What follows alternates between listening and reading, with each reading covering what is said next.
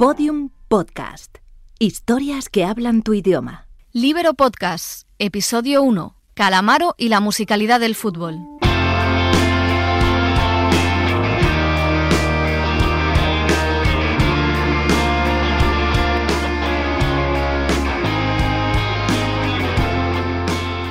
Cuenta el poeta Luis García Montero que el fútbol es para él un viaje instantáneo a la niñez.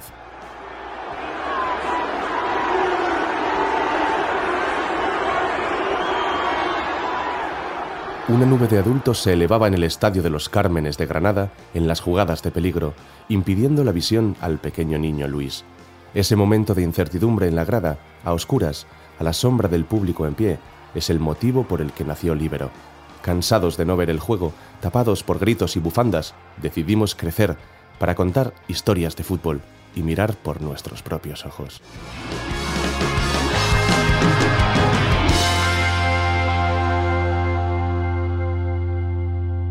Nostalgia. Poemas de fútbol con Luis García Montero. Un soneto de Mario Benedetti dedicado a Maradona. Hoy tu tiempo es real, nadie lo inventa.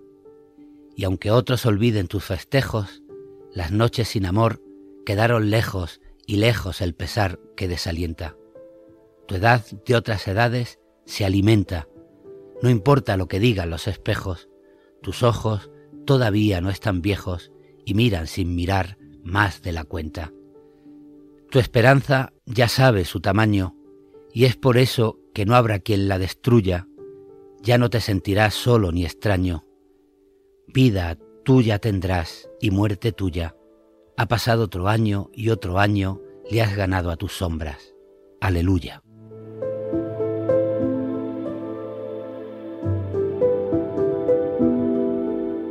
Es un soneto eh, que nunca publicó el libro Mario Benedetti. Es un homenaje a, Maradona.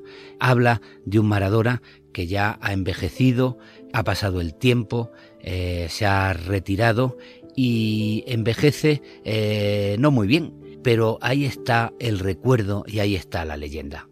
Maradona como leyenda de un tiempo de fútbol, de un grandísimo jugador que pertenece a la, a la historia y forma parte del fútbol, porque el fútbol es eh, leyenda y hay jugadores que incluso se borran en su propia identidad de, la leyenda y ya no son jugadores del Madrid o del Barcelona o del Boca Junior o del River Plate o de la selección española o de la selección argentina, sino que forman parte de la memoria compartida de, de un deporte. Y a eso canta Maradona, a una leyenda que no solo dignifica los sentimientos literarios, sino también el deporte.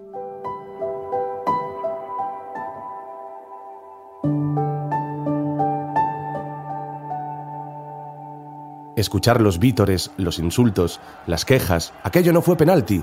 Atender al viejo transistor de la abuela y proyectar en la cabeza cada pase, cada parada, cada mirada conducir mientras el locutor amenaza con que el equipo contrario va a marcar un gol, estar en el bar y levantarse al unísono para cantar un ¡Uy! Silbidos, gritos de guerra, el césped que se desprende bajo las botas, el balón que impacta contra un poste, un suspiro, un cántico en las gradas del fondo, el silbato del árbitro. El fútbol está lleno de músicas cercanas y por eso la revista Libero y Podium Podcast tendían a unirse irremediablemente.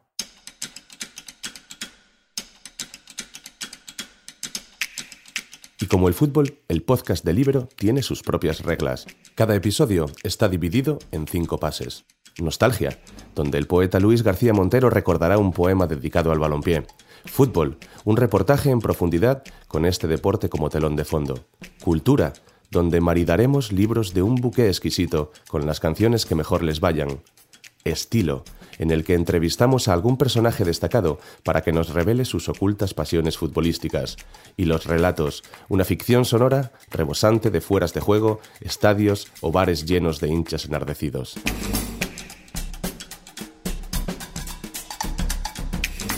Las sombras del fútbol también son las sombras de muchos otros deportes mientras las instalaciones, la ropa técnica, los campos de juego o lo que implica ser miembro de un club han evolucionado de forma vertiginosa, hay un ámbito que se ha quedado anquilosado en el pasado. Fútbol. ¿Existe machismo en el periodismo deportivo? Un reportaje de Pepa Blanes, con la participación de Sonia Luz, Susana Guas, Nuria Casas y Laura Martínez. No hablo con mujeres de fútbol. Aunque parece una frase casi de la prehistoria, sigue ahí, resonando en tertulias e informativos y suponemos que en las barras de los bares también. No es una frase que haya dicho Donald Trump, aunque podría ser perfectamente suya. Fue un periodista deportivo argentino el que se la dijo a la hermana de Messi en una tertulia televisiva. El problema es que... No hablo con mujeres de fútbol se ha convertido ya en una tradición que aleja a la mitad del mundo de este deporte. Aficionadas, jugadoras y periodistas no pueden hablar de fútbol. Todavía se mira de manera extraña a una mujer que expresa su opinión sobre una jugada, la decisión de un entrenador o sobre el comportamiento de un árbitro. Si ya existen machismos y prejuicios de género en la vida pública y privada, el fútbol no podía escapar de ello. Ya lo cantaba Rita Pavone.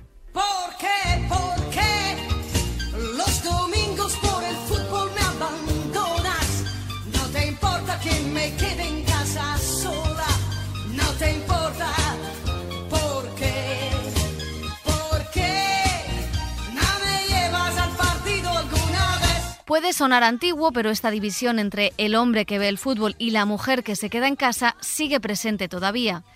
Sorprende que los medios de comunicación, que deberían dar ejemplo, son los que más permiten o provocan los comentarios y situaciones machistas. En los pasados Juegos Olímpicos de Brasil se hablaba de deporte femenino, sí, pero a través de sus parejas, su maquillaje o su estilismo. Y solo hace falta ojear las páginas de los diarios deportivos o la sección de deportes en los informativos para ver que el fútbol femenino es inexistente. Creo que el sistema digital que, estamos utilizando todos en la actualidad y que lleva a la inmediatez y tal, lo que busca principalmente es que aumenten los clics, los retweets, los favoritos, las visitas y eso para mí está provocando un absoluto deterioro de lo que es el periodismo deportivo. Y si ya por ahí lo ligas al deporte femenino, ya tienes una bomba de relojería. Escuchábamos a Sonia Luz, redactora de deportes en Cadena Ser. Si esta es la situación de las deportistas femeninas, ¿qué pasa con las mujeres que están al frente de la información deportiva? Buscamos en Google. Mujeres periodistas de deporte. A ver. Ranking de periodistas de deporte guapas. Estas son las 10 periodistas deportivas más sexys del mundo. Y si hacemos la búsqueda a la inversa, periodistas deportivos españoles. ¿Quiénes han sido los mejores periodistas deportivos de España? Los 25 mejores tertulianos deportivos. El perfil de periodista deportiva, al menos en televisión, está determinado por un patrón de belleza establecido. No sabemos si por los medios o por la sociedad. Yo digo que no es, no, creo que sea un mundo machista, sino que es un mundo donde hay más hombres y algunos de ellos son machistas, como pasa en otros sectores de la sociedad. Y es verdad que en el periodismo deportivo, cuando entra una mujer, em, se le hace un examen que no tiene que superar un hombre. Eso pasa principalmente en televisión, donde parece que primero eh, sale una mujer y vamos a ver si es tonta o no es tonta. Y a partir de eso la voy a valorar profesionalmente. No, al hombre se le valora directamente profesionalmente. No, nadie está pensando en si va a ser tonto o no. Se da por supuesto que si está en un medio de comunicación es que lo va a hacer bien, ¿no? Ese paso hay que superarlo. El espectador, lector u oyente piensa que es más creíble que le cuente la información deportiva un hombre, pero también es el propio periodista el que fomenta este comportamiento. Aunque es verdad que nosotras tenemos que demostrar un poquito más. Si una mujer se equivoca durante un partido, las críticas serán cuatro veces más feroces. Un ejemplo claro de esto fue Sara Carbonero. Cada fallo de la periodista de Telecinco era amplificado en redes sociales, mientras que fallos similares cometidos por hombres eran igualmente criticados, pero sin el componente machista. Esto es lo que la antropóloga Mariluz Esteban denomina contradicciones entre belleza e inteligencia, y que en lenguaje popular conocemos como... Eh, gracias, Sara. Durante la retransmisión de los partidos de la selección española de fútbol, el Gracias Sara se convirtió en trending topic y en una manera de reírse de la periodista al mínimo error. Sara Carbonero se había convertido en noticia.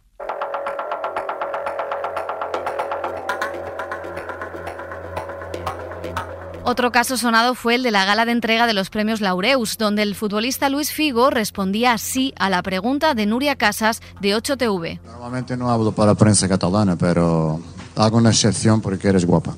No me lo tomé como algo personal porque desgraciadamente es un tema inherente a la sociedad. Fue un comentario simplemente ultra machista, pero casi más machista también fue la risita de Carlas Puyol que estaba al lado al escucharlo. Juzgar a alguien por su valía es una batalla que está siendo demasiado lenta en el caso de las periodistas deportivas. Es un mundo, evidentemente, donde hay más hombres que mujeres y eso ha hecho o hace que determinados perfiles dentro del el periodismo deportivo están más asignados a hombres que a mujeres. Es una obviedad, ¿no? Por ejemplo, en la narración deportiva. Eh, ha habido pocos casos de mujeres eh, narradoras, pero también quiero decir que mm, ha habido también poco interés en, la mujer por ese papel en concreto, ¿no? Por el, el de narrar, ¿no? Es cierto que no hay voces femeninas retransmitiendo los partidos en las radios españolas, pero sí existió una en nuestro país a finales de los 50, principios de los 60. Fue Sara Estevez en Radio Juventud de Vizcaya que retransmitía los partidos y nadie sabía que era una mujer.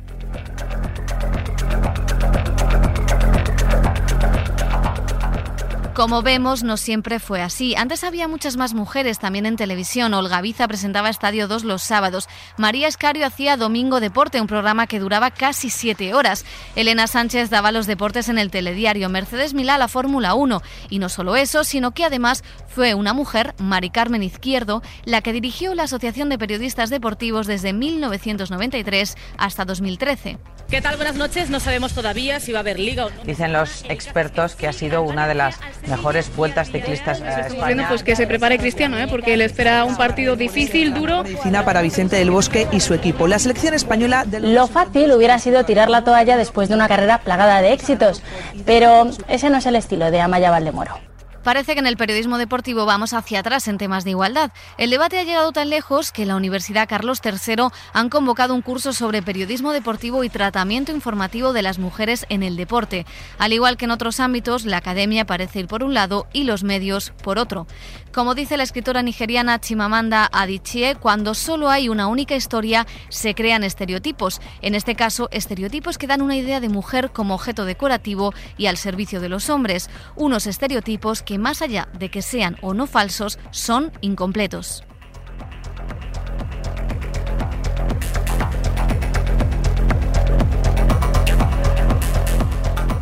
Mis 11 más 6, con David Broncano. Alineación. Portero Molina, el del Atleti, porque José Francisco Molina, porque es, he hecho todo un equipo que es todo de ataque. Entonces quiero un portero que, que en un momento dado pueda jugar de interior izquierdo, como jugó Molina en la selección. El- es un equipo que todos pueden meter goles. Entonces de portero Molina, del Atleti. Mm, Lateral derecho, Ugfalusi, del Atleti también. Es el único que no ataca. Ah, Bueno, atacaba a los rivales. Eh, me gustaba mucho Ugfalusi porque le gustaba tanto dar hostias que a veces perdía el balón él solo para poder pegarle una hostia al delantero. Él tenía el balón, se la echaba al delantero para poderle crujir las rodillas. Entonces creo que esa actitud eh, hay que tener al- alguna de estas. Un solo central. Mm, Mihailovic, Sinisa Mihailovic, que jugó en el Lacho, eh, serbio creo que era, porque metía goles también. Y como aquí eh, toda la clave es que todos ataquen. Este igual te igual te hacía una segadora que te metía un gol de falta, con las dos piernas además. Entonces, muy ofensivo. Mm, lateral izquierdo, Frank Rabariboni.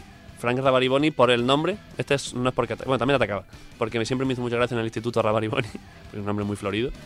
Y luego porque el tío creo que era de Madagascar, jugó en la selección de Madagascar y jugó, que esto es una locura, lo vi el otro día, jugó varios años en la isla Reunión. Hay una isla que es la isla más paradisíaca del mundo, que está ahí en el Índico. Tienen una liga y el tío allí, después de jugar en el Oviedo y en mil equipos europeos, debió decir, y ahora me voy a jugar a la isla Reunión. Y se tiró cuatro años allí jugando una liga de poco nivel competitivo, pero de mucho nivel estético. Medio centro, eh, Román Riquelme. Pura calidad, pero ya le puede pasar un tío cerca que él le va a saludar. O sea, no va a meter la pierna nunca jamás. Igual te cae una hostia si se enfada, pero defender no va a defender. Ahora, pura calidad. Mm, tengo más. Interior derecho, Juninho. Juninho yo le tenía mucho cariño porque le fichó el Atleti en el 90 y pico del Middlesbrough y el tío era mucha también mucha técnica, era como fichaje muy guay, hasta que el cabrón de Michel Salgado le rompió el tobillo y no le sacaron ni tarjeta y desde entonces le odio. Creo que luego es buen chaval, pero lesionó a un niño que era mi ídolo. Interior izquierdo, Ginola. Creo que era más delantero, pero Ginola del Paris Saint Germain. Este lo recuerdo de los primeros partidos que recuerdo, que yo era un chiquillo. O sea, lo recuerdo como recuerdo de la infancia. Eh, recuerdo que ganaban que ganaron al Madrid, eliminaron al Madrid un par de veces. Y este Ginola era como la hostia. Luego se fue a Inglaterra, te- era, era muy potente, regateaba muy guay, era, me gustaba mucho. Media punta. Michael Laudrup, mi ídolo, mi ídolo absoluto. Yo tenía póster de Michael Laudrup. Era, para mí los Backstreet Boys eran Laudrup. Y eso que era, que era del Madrid, jugaba en el Madrid em, y yo era del Atleti. Pero mm, eso, yo me hacía camisetas con su cara, mm, quería, ser, quería ser Michael Laudrup. Lo que otros niños quieren ser, otros niños querían ser em, el rubio de NSYNC, yo quería ser Laudrup, el jugador con más clases de la historia. Vale, y luego ya delanteros. Extremo derecho Messi. Sé que está, hombre, decir meto a Messi está feo, pero es que si no lo meto me siento mal y tendré que llorar luego en casa. Creo que alguien que discuta que es el mejor de la historia, yo no he visto jugar a los demás. Pero es que es imposible. Sin ver a jugar en directo a Pelé ni a Maradona ni nada, como considero que es imposible jugar mejor que Messi, creo que objetivamente es imposible jugar mejor, pues es el mejor de la historia. Vale, y tengo dos más. Mm, delantero centro, Ronaldo. Ronaldo el bueno, Ronaldo Nazario. Ídolo absoluto. O sea, Cristiano, que ahora se hace llamar también Ronaldo, muy buen jugador, pero a años luz. Es que esto, la gente no entiende eso, que regatear a cinco defensas de primera división es imposible. Meter un gol yéndote de seis tíos, como él hizo toda la temporada aquella, es que eso es algo inviable físicamente y el tío lo hacía, como Messi. Vale, y el último, de extremo izquierdo, Dennis Bergkamp, holandés del Arsenal. Toda la tendencia del equipo es hacia la estética. Es un equipo que va a recibir de media 6 o 7 goles por partido, porque aquí no defienden ni Dios. Todos son estilistas, todo es clase, pero, joder, yo pagaría lo que fuese por ver un equipo con la mitad de estos. Mm, no van a ganar nada, porque le va a meter goles hasta el Eibar, pero va a ser un continuo, un carrusel de highlights continuo. Todo el rato mejores momentos.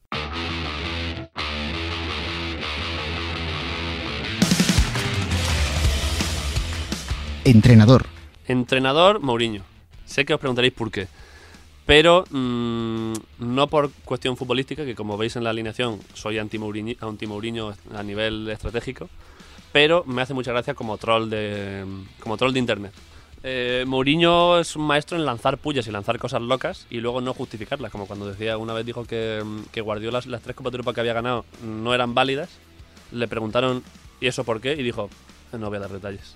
Presidente. Como presidente Abramovic, del Chelsea también, que fichó a Mourinho en su momento, porque mm, ya que entran a meter pasta, o sea, me gusta un presidente, un magnate, que diga, Abramovic, mm, yo no sé lo que habrá perdido ese hombre en el Chelsea, pero mola que ya directamente a cara de perro, que es, me voy a gastar aquí hasta el último euro que tengo por mis huevos hasta que ganemos algo. O sea, aunque me arruine, aunque todo lo que he ahorrado me lo funda, aquí va a tope. Entonces, joder, es un, es un gesto que hay que valorar. Bar. El bar, tengo que decir el bar Antonio de mi pueblo, como supongo donde he visto muchos partidos, mientras comía hamburguesas, posiblemente eh, que me provoquen un, algún tipo de accidente cardiovascular en algún momento de mi vida, pero se veía allí muy a gusto, un sitio muy agradable. Himno. El himno, es que no me sé muchos himnos, el único himno que me ha venido pensando es el de Sevilla, que es muy florido, que es muy... que bonito, joder, el himno. Sevilla, Sevilla, Sevilla. Estadio. Estadio eh, Maracaná, pero Maracaná antiguo. Porque eso luego lo remodelaron y ahora ya caben allí 90.000, como algo así, como en el Camp Nou. Pero me habría gustado mucho ver Maracaná de los 50, 60 y tal, que cabían como 200 y pico mil, porque eran todos de pie. En esa época las normas de seguridad y los riesgos laborales se las pasaban por el forro y era que entre aquí hasta el hijo del apuntador, o sea, que entre todo santo Dios. Y eso tenía que ser increíble. Tú imagínate 200 y pico mil personas, eso era el circo romano, claro, eso era, era la jungla. Tendría que molar mucho, sí. Camiseta. Tengo una que me compré mm, porque la vi en una página web y me volvió loco, que es la camiseta de la selección del Tíbet. Que es una camiseta que ni siquiera está probablemente aprobada por la FIFA porque el Tíbet, eh, no, al no tener estado de nación, mm, creo que no puede jugar competiciones internacionales, pero juega competiciones locales y juega allí contra pues, pues partidos de mierda allí, contra otros equipos de allí. Imagínate, contra Bután, que son todos, no sabe jugar nadie al fútbol allí. Pero la camiseta es como un. Tiene los colores del Barça, es azul y esto, que bueno, da igual. Pero luego es todo como si fuese un sol. O sea, lo- en vez de ser franjas, es como concéntrico y parece como un sol y, y el escudo es un sol. Es muy- o sea, es simplemente bonita. Da gusto, yo, yo me la pongo frecuentemente.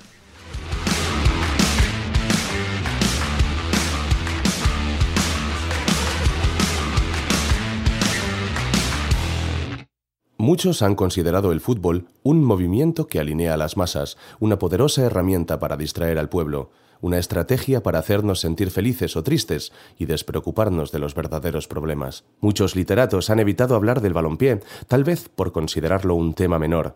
Sin embargo, esa tendencia ha cambiado. No son pocos los escritores que hablan de jugadores míticos, dedican poemas al balón o a las hazañas de algún loco aficionado. Además, todo libro tiene su propia banda sonora, una canción que amplifica su contenido, lo multiplica y lo expande. Un exquisito maridaje sonoro no apto para todos los tímpanos. Cultura. Maridando, con Pedro Zuaza e Igor Pascual.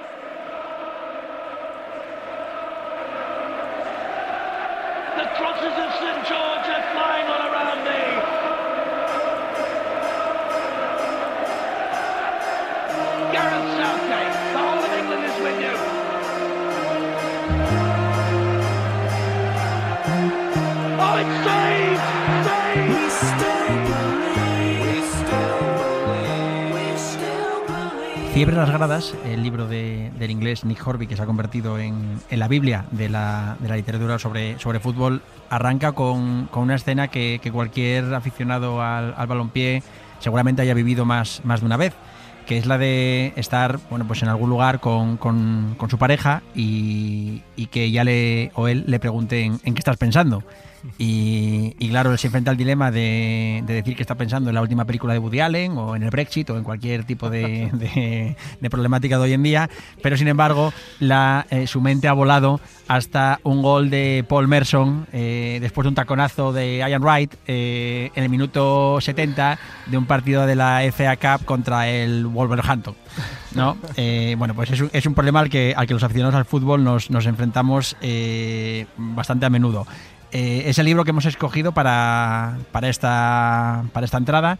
Eh, Igor Pascual, ¿qué recuerdos tienes de Fiebre en las Gradas?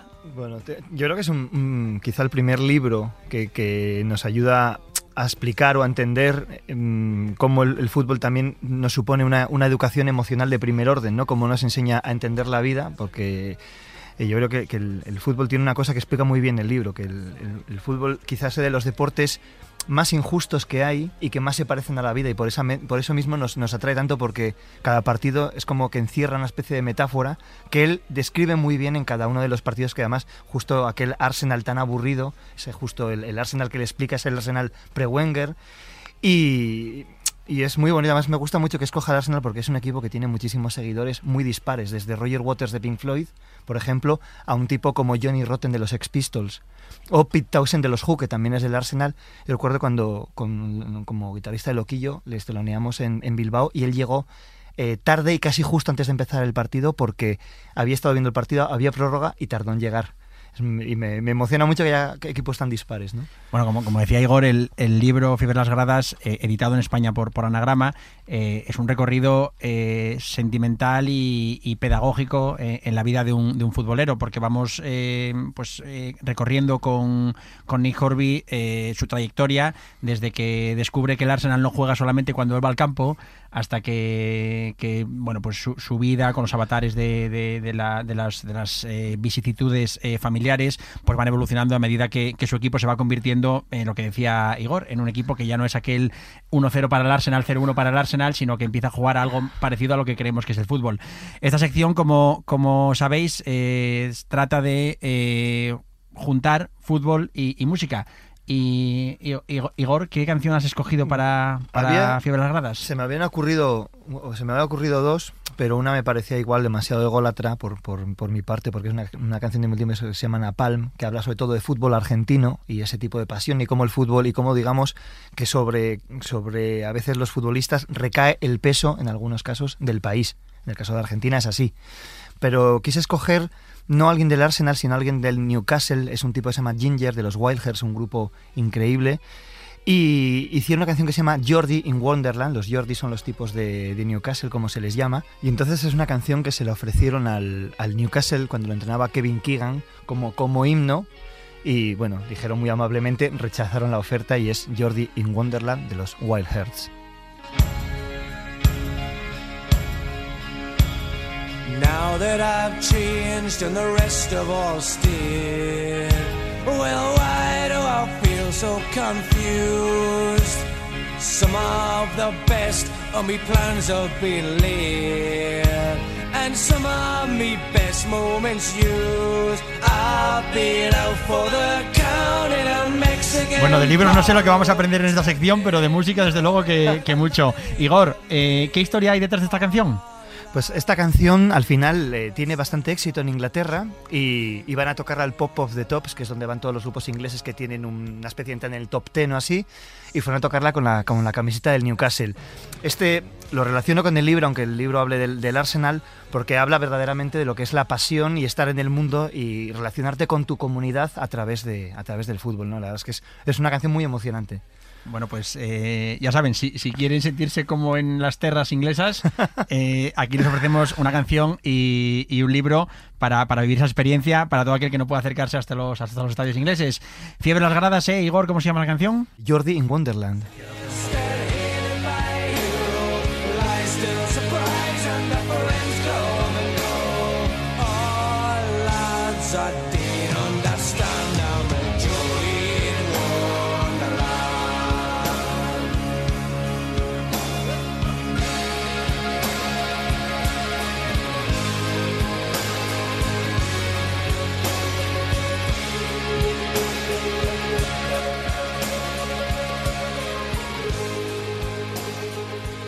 El fútbol puede ser una religión, los jugadores dioses, pero los músicos, esos que también llenan estadios y hacen temblar las gradas, no se quedan atrás. Andrés Calamaro, ese poeta macarra y maradoniano que jamás aparca las gafas de sol, nos habla de su vicio futbolero. Estilo. El fútbol según Andrés Calamaro, por Diego Barcala. La entrevista tiene lugar en un local de Malasaña. Es por la mañana y Andrés tiene una voz más cavernaria de lo habitual. En la sala están su representante, su novia y la fotógrafa Anya Bartels, con la que comparte además una pasión taurina. Andrés, si te parece, mientras hacen la entrevista, ya que hago unas fotos, luego veremos qué pasa. Claro, Como yo no lo siempre hago la, por la supuesto, natural, por no voy a ponerte 80 millones de cosas. Tú mandas, Ania. ¿Perdón? Que tú mandas. Que tú mandas. Yo nada. Durante una hora circulan los recuerdos de su época más futbolera, más obsesiva, la de los años 90, cuando quedaba a jugar al truco en un juego de cartas argentino con Valdano y Ángel Capa en el restaurante de María. Era la época de los Rodríguez.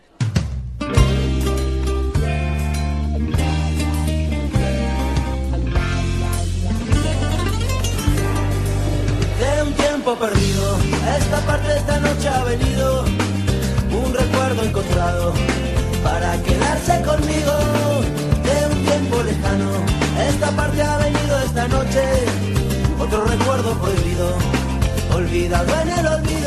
Es verano y Andrés lleva una camiseta negra de manga corta que deja ver sus tatuajes por los brazos.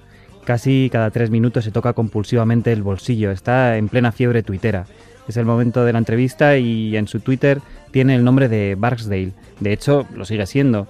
En su momento la foto de perfil era del personaje de la serie de The Wire. Después cambió su foto por una de Jesús Gil.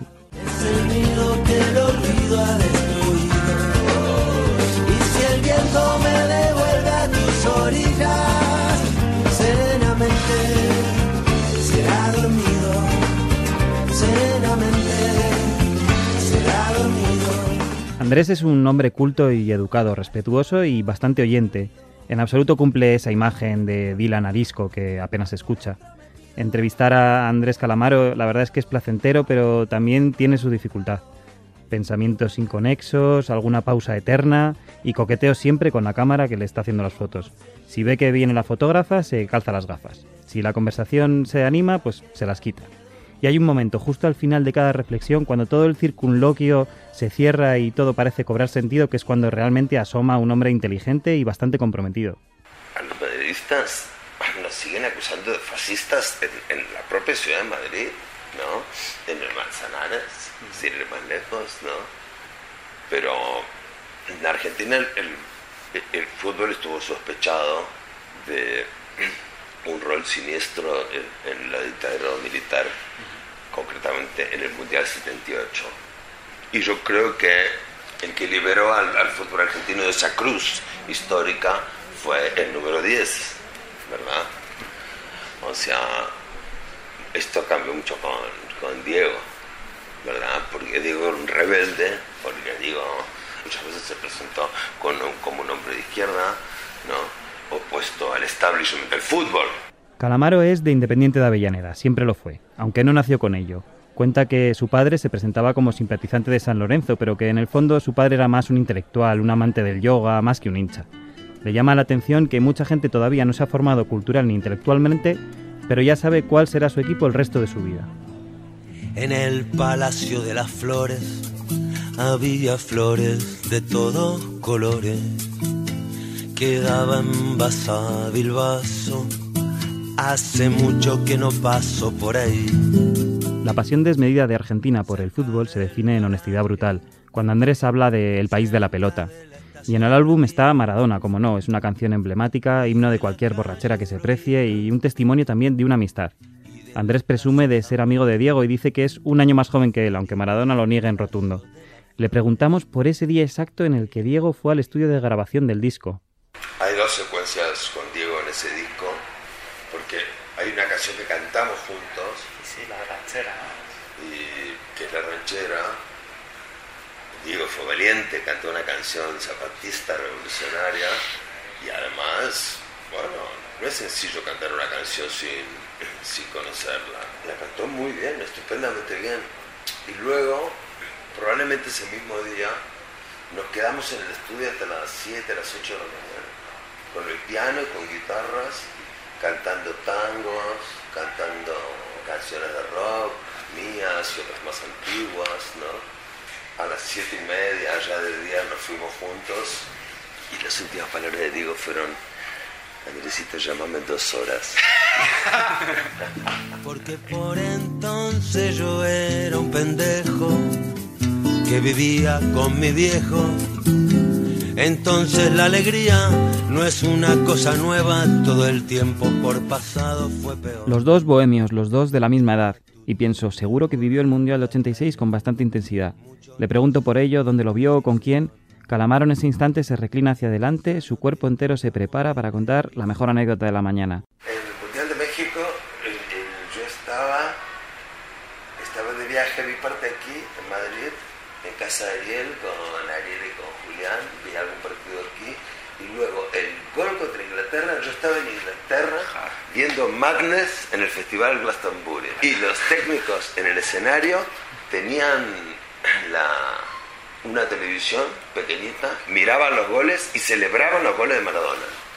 Los técnicos ingleses sí. Qué grande. Porque eran goles anti-Thatcher. ¿Y en el 78? Voy a pasar al baño, no te olvides, vamos por el 78, me dice justo en ese instante. No me resisto al morbo de escuchar de boca del propio Andrés la palabra 78, como lo dice en Crímenes Perfectos, la de cuando dice, me parece que soy de la quinta que vio el Mundial 78. Me parece que soy de la quinta que vio el Mundial 78. Me tocó crecer viendo a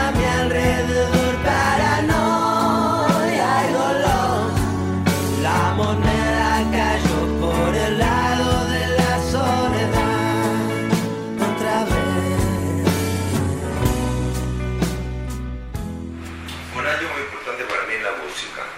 Yo empecé a tocar con un grupo mayormente uruguayo, antes, o bueno, que se llamaba Raíces.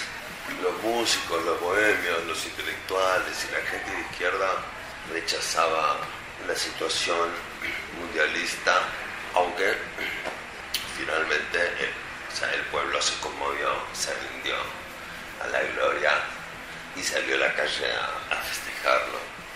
Eh, Fue el año que yo terminé en el colegio, pero al mismo tiempo fue en esa misma época yo estaba grabando por primera vez un disco y claro, como el ambiente de rechazo hacia la policía y hacia el ejército, que además era el gobierno, bueno, el rechazo era total. Yo ensayaba en la calle Corrientes, ¿no? que sus bares eran reductos intelectuales y en el Mundial 78 el sector intelectual y bohemio era raro, porque al mismo tiempo había un rechazo. La charla termina con firmas a los periodistas. Sí, la verdad es que somos bastante fans de él. Sigo siempre el ejemplo del salmón, pone sobre el pez que adorna el cuaderno del disco homónimo que le damos para que lo firme. Se olvida de poner para Diego, me doy cuenta en el instante, me duele y digo, "Uf, ¿se lo pido o no? La verdad es que me daba vergüenza y dije, bueno, pues ya está. Da igual, el autógrafo preside mi casa igualmente y Andrés se despide con la joven Micaela, su novia espectacular, joven, que le dice, ¿vamos al japonés?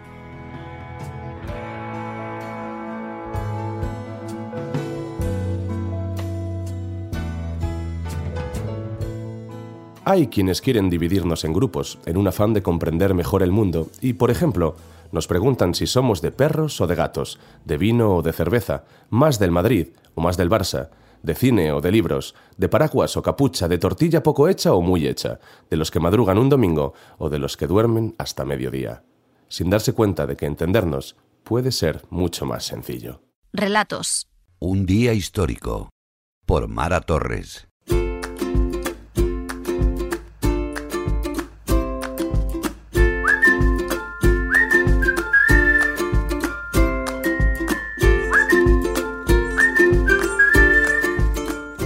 Se conocieron en un bar a las afueras de la ciudad. ¿Eres de por aquí? Preguntó él como quien no quiere la cosa. ¿Qué va? Yo tampoco. Pero tengo unos amigos que viven por aquí. Ah, mis amigos también viven por aquí. ¿Y vienes mucho? De vez en cuando. ¿Y tú? De vez en cuando.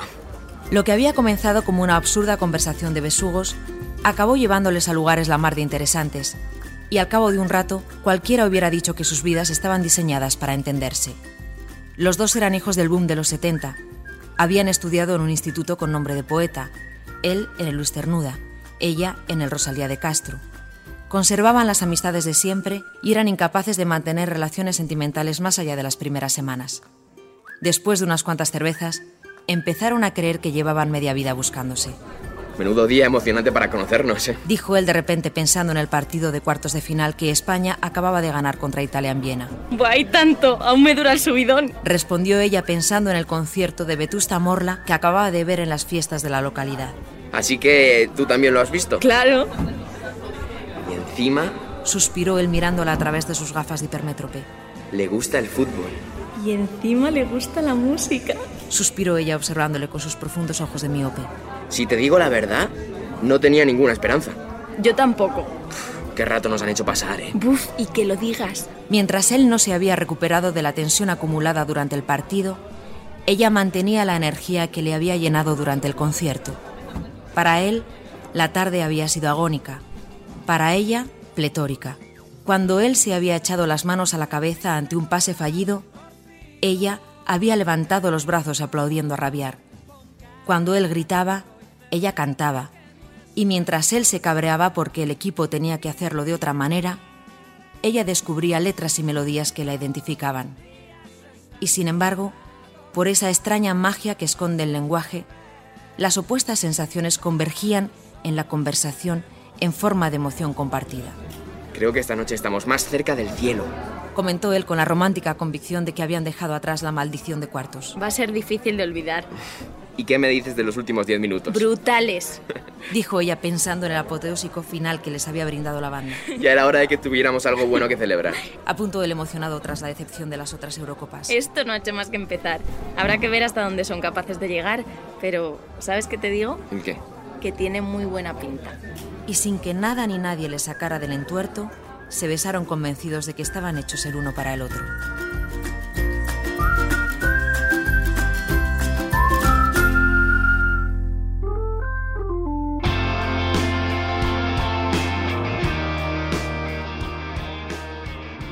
Llegamos al minuto 90 sin posibilidad de prórroga.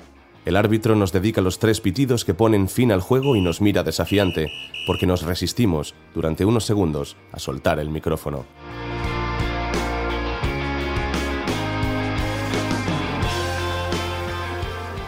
Esta vez no ha habido ganadores, tal vez en el próximo encuentro. Recogemos las botas, los guiones y apagamos la luz del estudio, del estadio.